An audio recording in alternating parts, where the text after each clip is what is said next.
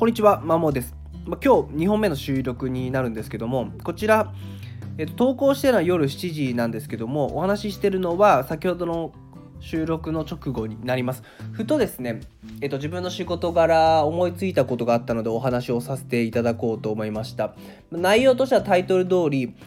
期待のしすぎが親子を不幸にするっていう話です。まあ、職業柄ですね、学習塾に勤めてるのって、まあ、いろんな親子を見てるんですけども、まあ、総じてあの、不幸というかですねなんか親子感がギクシャクしてるで全然幸せ感が漂わない親子は、えー、とどちらかがどちらかに期待をしすぎちゃってます、まあ、あるいはどっちもですね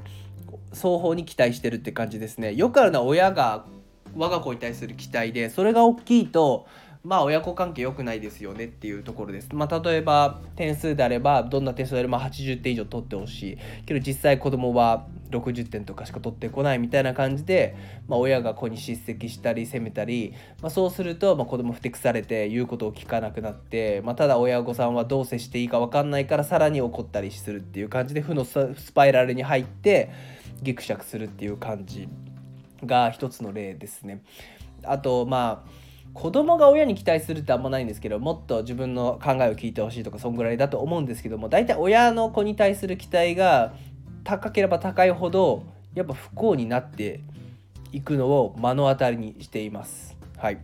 なのでまあその石田さんという教育評論家の方が東洋経済ラインであの書いていた記事にその我が子のですねあの期待値を最大限まで下げる理由納得の理由みたいな記事があるんですけどもそれまさに本当におっしゃる通りで、まあ、究極ですね本当に元気にあの明るく生きてるだけでも十分だと思うんですよね本当に。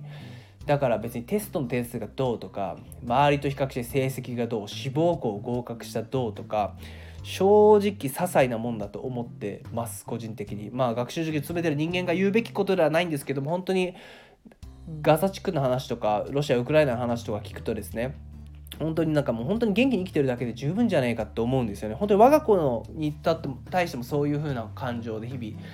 抱いていて、まあ、イラつくことはあるんですけども本当に期待値をこれだけ下げると双方幸せになれるなっていうふうに思うし逆に期待値を上げてさらに高めすぎるとあのどの道不幸になると思います優秀な子であればある程度親の期待を応えられると思って、まあ、親を喜ばせたいっていうのが子供の本当のよ、まあ、一つの欲求な大きな欲求なのでそうなんですけどいつまでずっと期待を応えるって本当にきついと思うんですよね。まあ、親は多分喜ぶと思うんですけど子はきついと思うんで、まあ、損額が考えるとどのみち中長期的に見ると親の期待が高まることどんどんどんどん高まっていくことは最終的に不幸になると思います。なので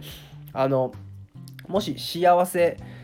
になりたいならというかですね親子で楽しくいい関係性を築きたいなら親御さん、まあ、あるいは、まあ、要は双方の期待値を期待を下げること期待をしすぎないことが大事なんじゃないかなというふうに思いますし多分そうだと考えてます。以上です。